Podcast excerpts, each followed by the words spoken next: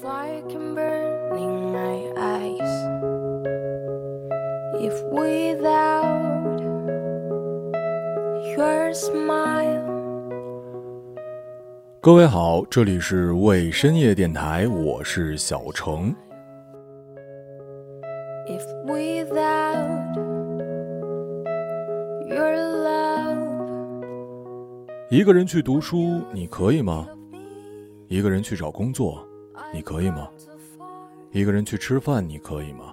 一个人去医院，你可以吗？你被问过以上的问题吗？很神奇的是，通常会被问其中一个问题，那么不出意外，你之后一定会被问到类似的各种问题。提问者呢，通常是你的家人、你的恋人、你的同事。总的来说，就是跟你有关系的人吧。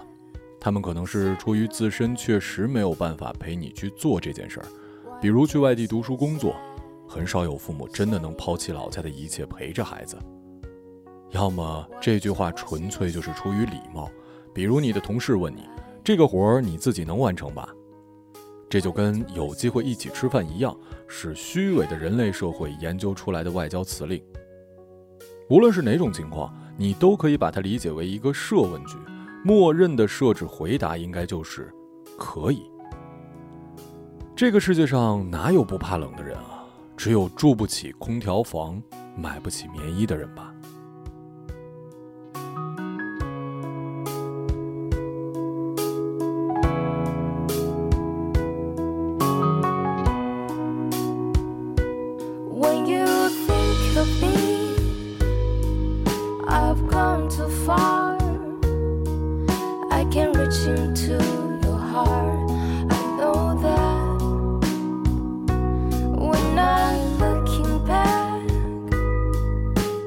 torn in two. I'm a brilliant.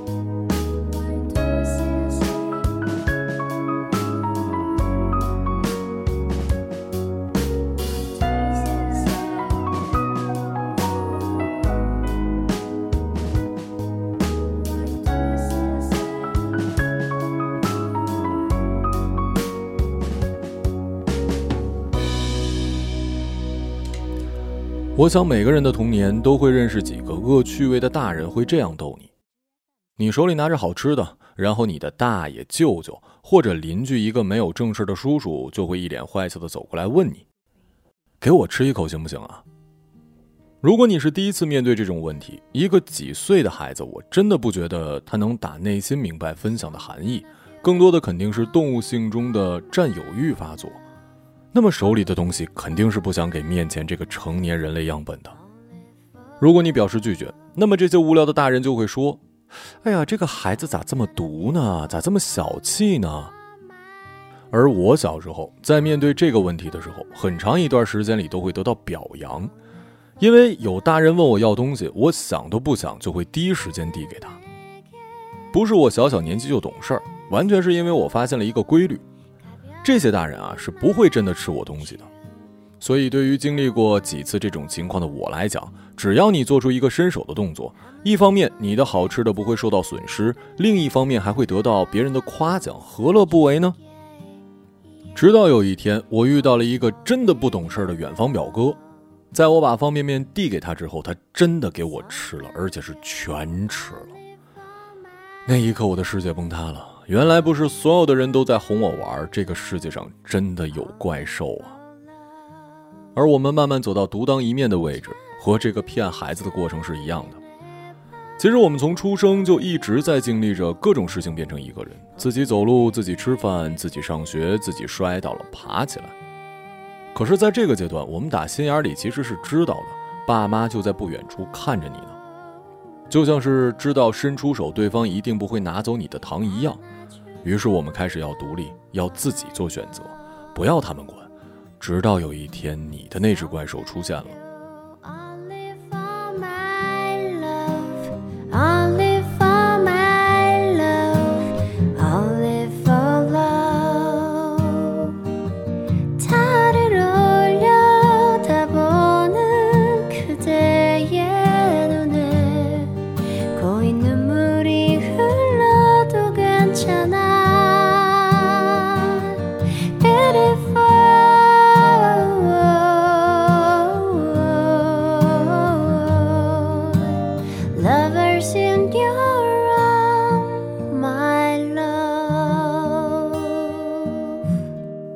跟我讲过这样的一个故事，她是家里的独生女，那真的是捧在手里怕摔了，含在嘴里怕化了。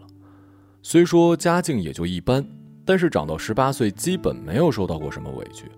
温室里的花朵总是想要一个人看看外面，所以在她考上大学的那年，她跟父母提出要自己一个人去报道。可以预见的结果就是被爸妈拒绝了。说什么女孩子一个人到陌生的城市，第一次一个人跟外人生活，第一次一个人坐车，爸妈要是不陪你去帮你托付托付，肯定是不放心的。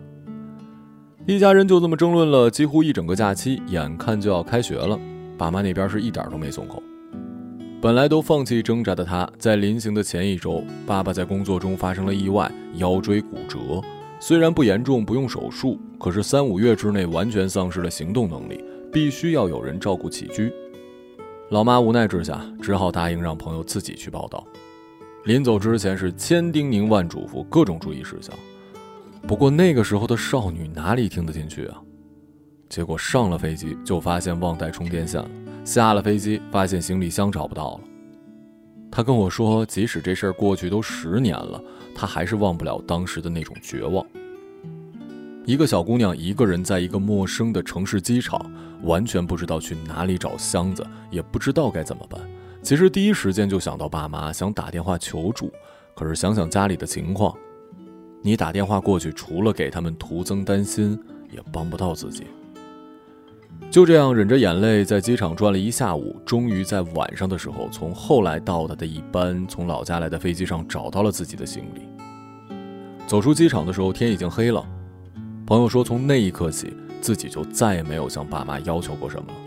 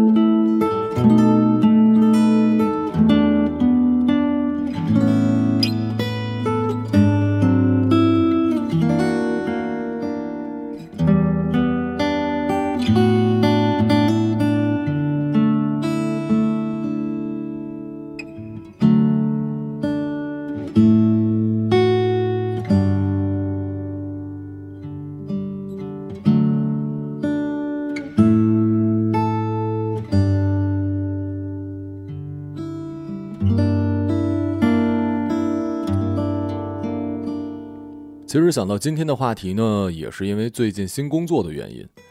之前不管是在万还是万和天宜，大部分工作都是可以独立完成的，选题、撰稿、上传，这也是我一直很喜欢韩老板公司的原因。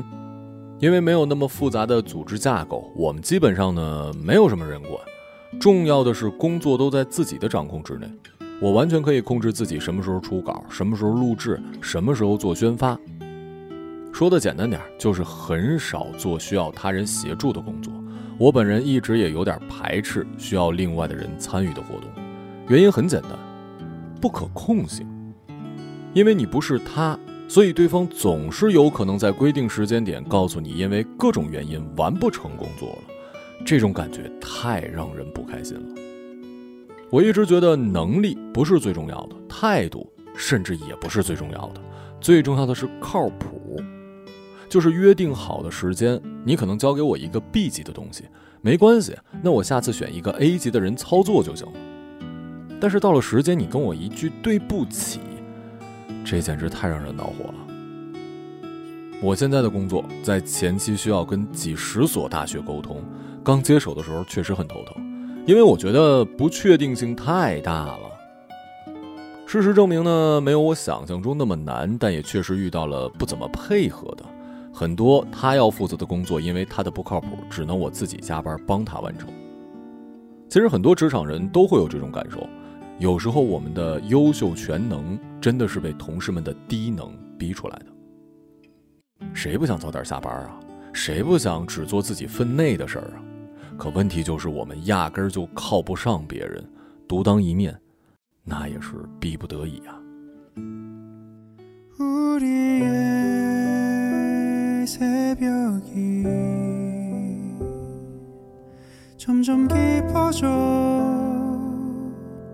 길어져.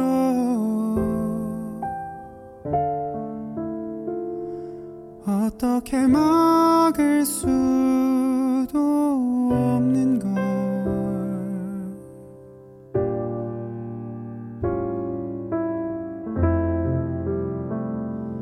아침이 밝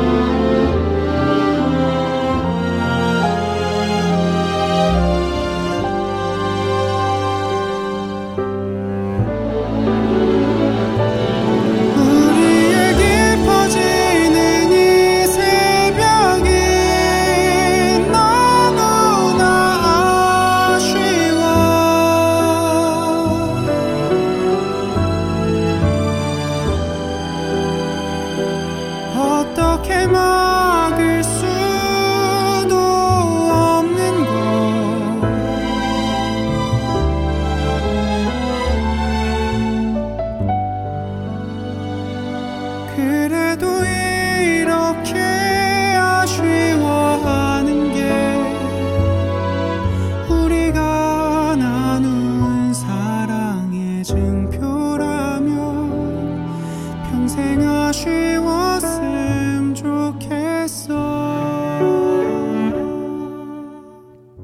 很喜欢的一部电影是《心花怒放》，它是和《志明与春娇》系列一起被我列为只要无聊就会不停的翻看的电影系列。我记得电影中有一幕是这样的：《心花怒放》的女主一个人在家花洒突然坏了，女主狼狈不堪地堵着水管，最后还是失败了。一个人看着一片的狼藉，最终决定订票去大理。同样是水管爆了的场景，电影《夏洛特烦恼》里面，马冬梅跟夏洛看着爆裂的水管，两个人紧紧地抱在一起，甚至因为房子太小，连个躲的地方都没有，两个人被淋得浑身湿透，特别的狼狈。但你要说这两种情况让我选，我会毫不犹豫地选择后者，虽然会被淋，但是起码有个人可以抱着呀。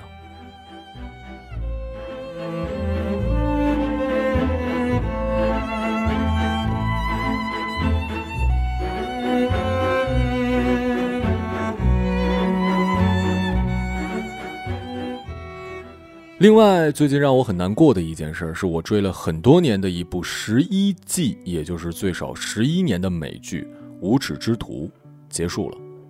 在艺术的造诣方面，让我评选我看过最好看的美剧，应该是《权力的游戏》（括号不包括最后一季）。但如果是我个人最喜欢的美剧，我一定会选《无耻之徒》。十多年的时间里，我长大了，剧中的每个人都长大了。卡尔。从十岁就开始在学校兜售违禁品的小孩，如今变成了警察。Lip 从天才大学生加酒鬼变成了修机车的孩子爹。伊恩从最开始对自己的性取向不明朗，到如今跟丈夫结婚一年，并且控制住了妈妈遗传给他的躁郁症。利亚姆更是从不会说话到现在已经是当年卡尔的年纪。黛比是一个天真的小女孩，现在变成了孩子的妈，也确定了自己喜欢女孩子。还有那对开酒吧的邻居，现在也有一对双胞胎女儿了。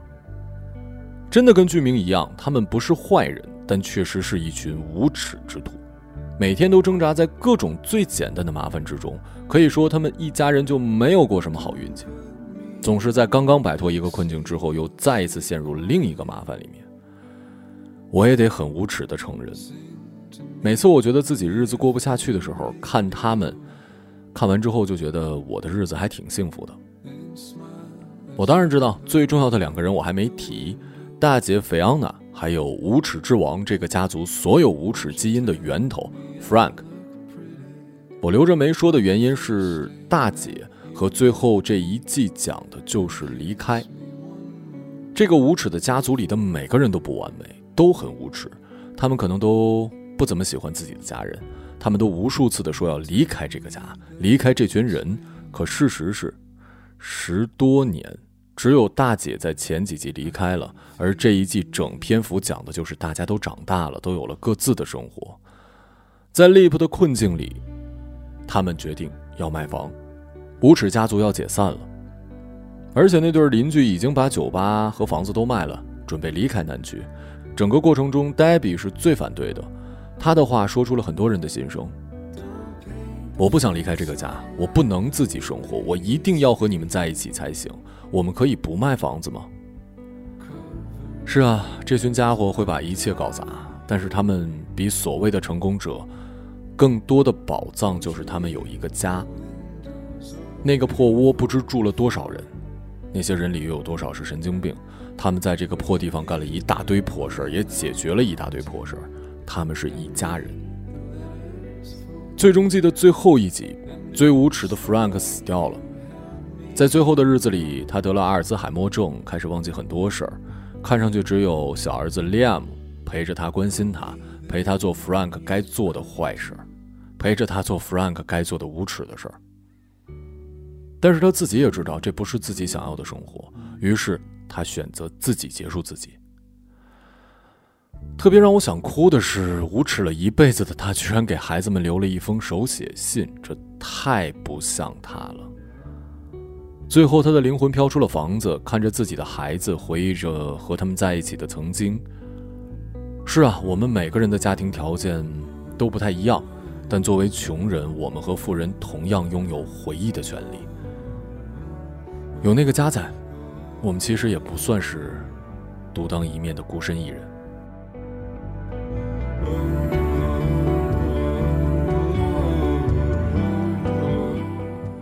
我当然尊重那些自己选择一个人的生活方式，可是主动和被逼是两回事儿。我也明白说什么都没有用，该长大的要长大，该独立的要独立。